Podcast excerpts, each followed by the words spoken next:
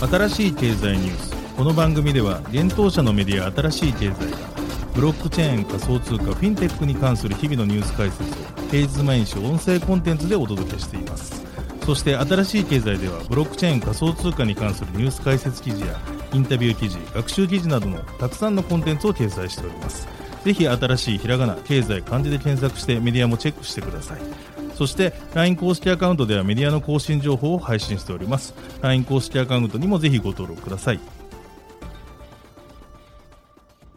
この番組はフィナンシェとデジタルエンターテイメントアセット DEA の提供でお送りします。フィナンシェはスポーツチームやエンタメプロジェクト、DAO などのトークンを購入して支援ができる新しいクラウドファンディングサービス。サッカー J リーグ、野球、バスケなどのプロスポーツチームをはじめ、映画やアイドル、インフルエンサーなど100以上のプロジェクトのトークンがフィナンシェで購入できます。さらに、トークン購入者はプロジェクトに応じたキャンペーン参加や NFT などの特典も。ぜひ iOS や Android でフィナンシェのスマホアプリを入れて新たな応援体験を味わってください。あなたの夢がみんなの財産になる。フィナンシェ。Web3 エンタメで世界ナンバーワンを目指す。DEA が提供する。遊んで暗号資産。ディープコイン、デップが稼げるゲームプラットフォーム。プレイマイニングでは職業をテーマにした。NFT カードバトルゲーム。ジョブトライブスをはじめ。今後多数のゲームがリリース予定です。NFT の事前購入の必要がなく誰でも無料でプレイしてディープコインがゲットできます。さらにプレイマイニング内のマーケットプレイスでゲームで使える NFT の取引も可能。ゲームで稼げる DEAPcoin は日本の暗号資産取引所ビットポイントで取り扱われているので、安心して GameFi を体験いただけます。遊んで稼げるだけでなく、世界の誰かを助けられる Web3 ゲームの可能性。まだ遊んでいない人は、プレイマイニングで検索して、ホームページにアクセスして遊んでみてください。メールアドレスだけで登録できます。新しい経済編集部の大塚です。はい、本日は7月の19日火曜日です。今日のニュース行きましょう。Web3 企業シフトベースがカルチュアコンビニエンスクラブから資金調達、そして代表交代の理由は、アメリカコインベース、イタリアで暗号資産ライセンス取得、CAC、衛星とブロックチェーンで配達員保険システム実証実験、アートオークション大手クリスティーズが Web3 ファンド発表、レイヤーゼロへ出資、FTXJP が国内テレビ CM、エンゼルス大谷翔平選手を起用、FTX イーサリアムのリキッドステーキングリドダオリド上場へ。オランダ中銀バイナンスに約4.6億円の罰金支払い命令。パラグアイ上院暗号資産規制法案を承認。ソシオス .com ラグビーギャラガープレミアシップ加盟3チームと提携。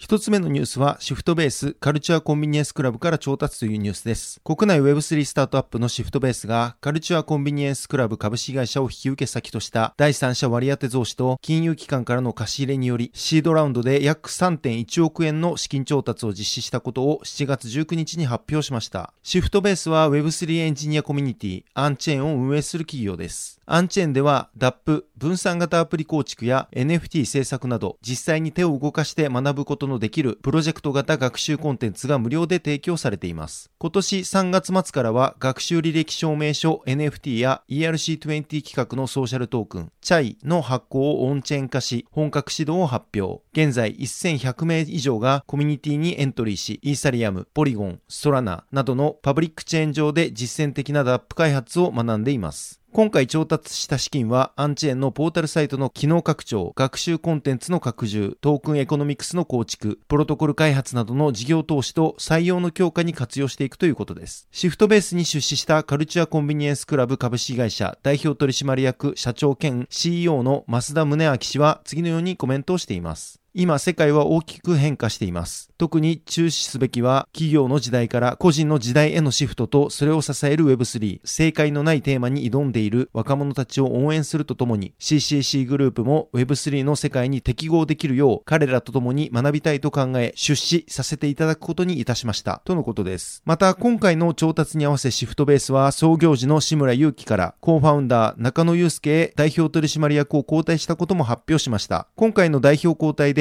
エコシステムを拡張していく上で最も重要なコミュニティに前代表の志村祐樹のリソースを集中投下し、コミュニティの自立、分散を加速させていくことを狙うということです。記事にシフトベースが代表交代した理由について取材を行っています。ぜひこちらも合わせてご覧ください。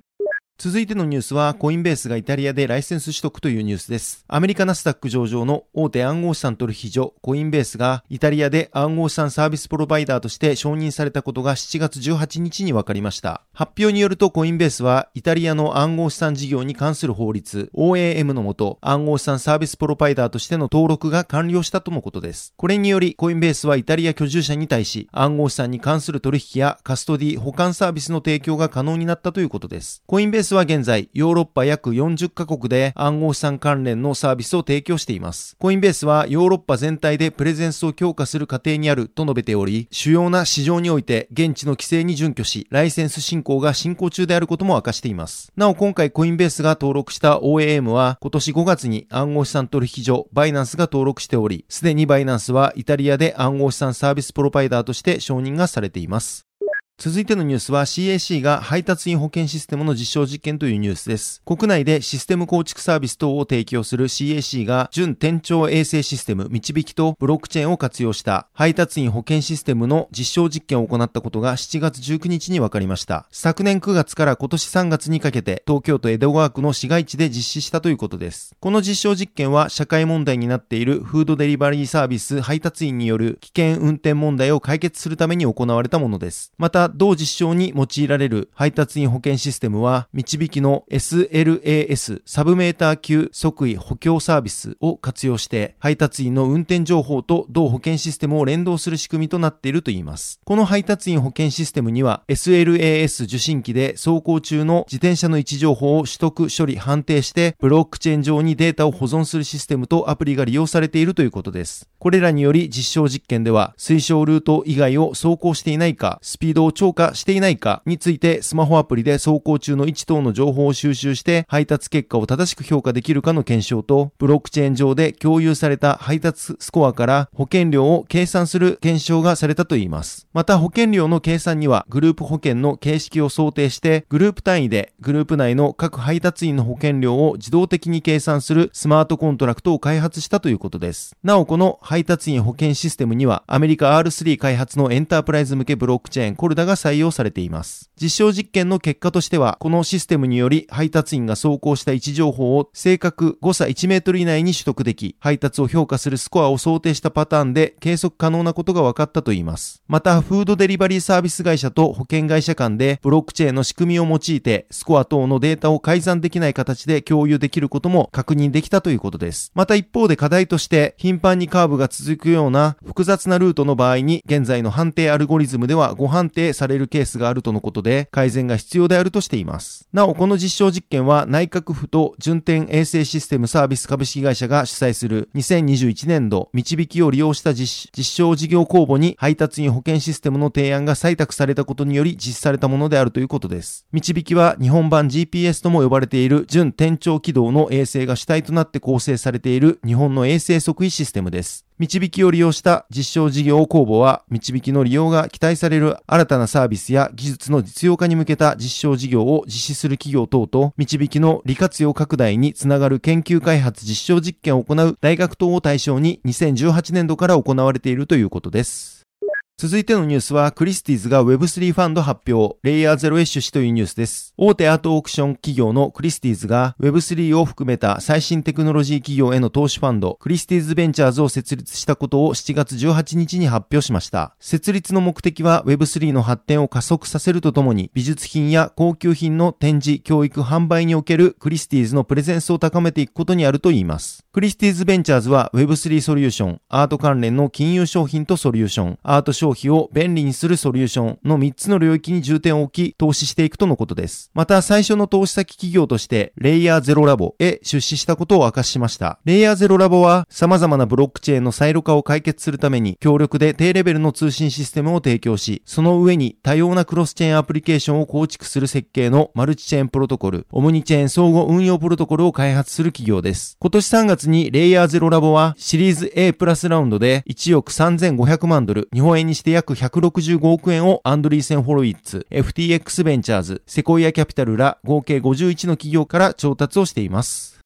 続いてのニュースは FTXJP が大谷選手起用のテレビ CM 公開というニュースです。国内暗号資産取引所 FTX Japan が同社初のテレビ CM を7月18日より放映開始しました。この CM にはロサンゼルスエンゼルスの大谷翔平選手が出演、関東エリアにて8月14日まで放映される予定です。昨年11月 FTX Japan の親会社 FTX は大谷選手と長期的パートナーシップを締結していました。これにより大谷選手は FTX グローバルアンババサダー及び広報担当者として様々な取り組みを通じて FTX のプラットフォームやデジタル資産全般の認知度を世界規模で高めていく役割を担うとされていました。なお大谷選手はこのパートナーシップ契約によりその報酬のすべてを株式及び暗号資産で受け取ったとされています。FTX は今年2月、国内暗号資産取引所、リキッドバイコインの親会社であるリキッドグループを買収し、今年4月にリキッドバイコインを FTX ジャパンへ社名変更しました。なお、現在 FTX ジャパンではビットコイン、イーサリアム、ビットコインキャッシュ、リップル、ライトコイン、ベーシックアテンショントークン、ソラナ、FTX トークン、ポルカドット、エンジンコイン、OMG、ドージコインの12銘柄を取引しています。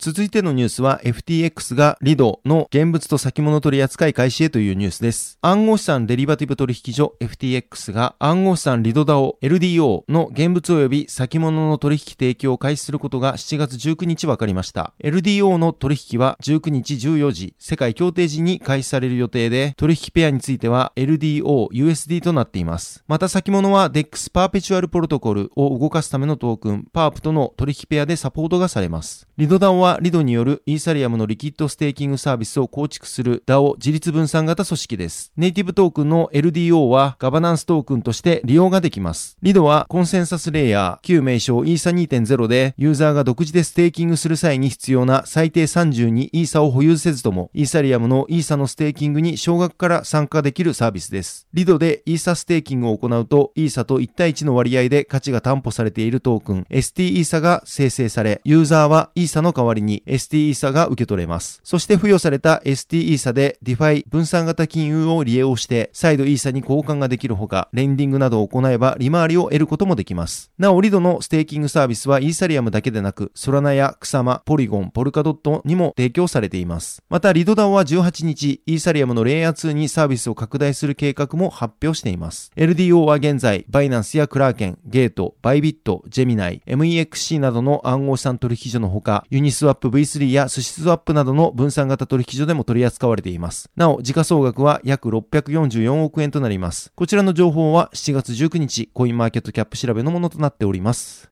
続いてのニュースは、オランダ中央銀行がバイナンスへ罰金というニュースです。大手暗号資産取引所バイナンスがオランダ中央銀行 DNB より約4.6億円の罰金が課されていることが7月18日分かりました。この罰金はバイナンスがオランダで暗号資産関連のサービスを提供する際に必要であるマネーロンダリング及びテロ資金供与防止法 WWFT の登録を完了する前に同国においてサービスを提供していたことに対して課されたものです。DNB は暗号資産サービスプロバイダー VASP に対し2020年5月21日以降から WWFT への登録を要求していました。そのため、今回バイナンスが登録に違反してサービスを提供していたとする期間は、少なくとも WWFT 導入日である2020年5月21日から DNB による調査の終了日となる2021年12月1日までの期間だといいます。これについて、そもそも DNB は2021年8月18日にバイナンスへ WWFT 未登録について警告をし、今年4月25日には罰金金の支払いを命じていたということです。しかし DNB はバイナンスへの罰金額を5%緩和したといいます。その理由は、バイナンスが WWFT の登録申請を現在では提出したこと、そしてプロセス全体を通じて事業運営について比較的透明性を保っていたことが要因とされています。なお WWFT 認可については現在 DNB が審査中ということです。バイナンスはこの罰金支払いに対して今年6月2日に異議申し立てを行っていたということです。どのような異議があるのかについて DNB の発表には具体的的な記載はありません。今年に入りバイナンスは欧州地域ではフランス、イタリア、スペインで VASP ライセンスを取得しています。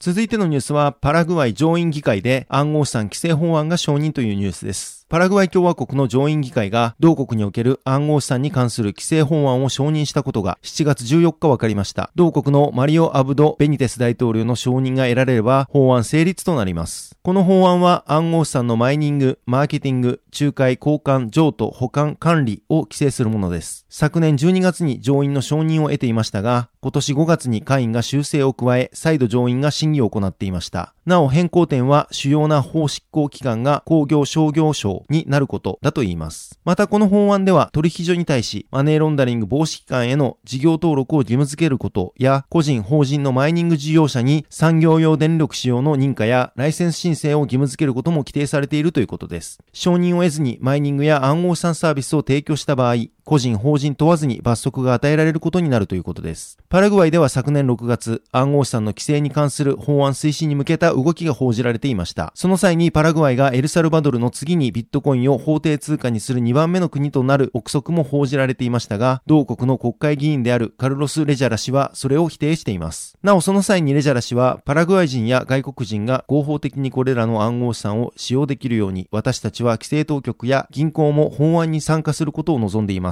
ここパラグ具合も他の国も違法な取引があることを知っているからです。私たちは暗号資産に優しい国になりたいです。と語っていました。続いてのニュースは、ソシオス .com がギャラガープレミアシップと提携というニュースです。ファンエンゲージメントプラットフォーム、ソシオス .com を運営するチリーズが、イギリスラグビー、ギャラガープレミアシップ、プレミアシップラグビーに加盟するクラブとパートナーシップを締結したことが7月18日に分かりました。ギャラガープレミアシップ加盟のチームと提携するのは初の事例となります。ギャラガープレミアシップはイングランドのプロラグビーユニオン協議会です。この協議会には全12クラブが加盟しています。なお、イングランドのラグビーユニオン構成の最上位のディビジョンとなっています。今回チリーズが提携したチームは、レスタータイガース、ハーレークイーンズ、サラセンズの3クラブです。3クラブの公式ファントークンについては、8月末にファントークンオファリング、FTO を実施する予定だといいます。また各クラブのシーズンチケット会員に対し、それぞれ無料配布を実施するということです。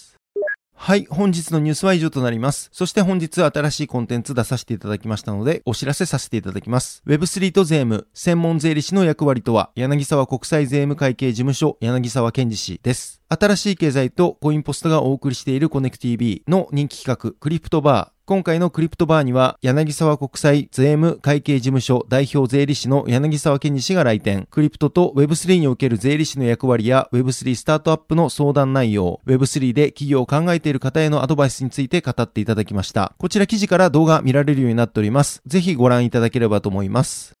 はい。このように私たち新しい経済編集部では、ブロックチェーン暗号資産に関するニュースを平日毎日ラジオで配信をしております。本日ご紹介したニュース、コンテンツなどはすべてサイトの方に上がっております。ぜひサイトの方も見に来てください。新しいひらがな、経済、漢字で検索して見に来ていただければと思います。それでは本日はありがとうございました。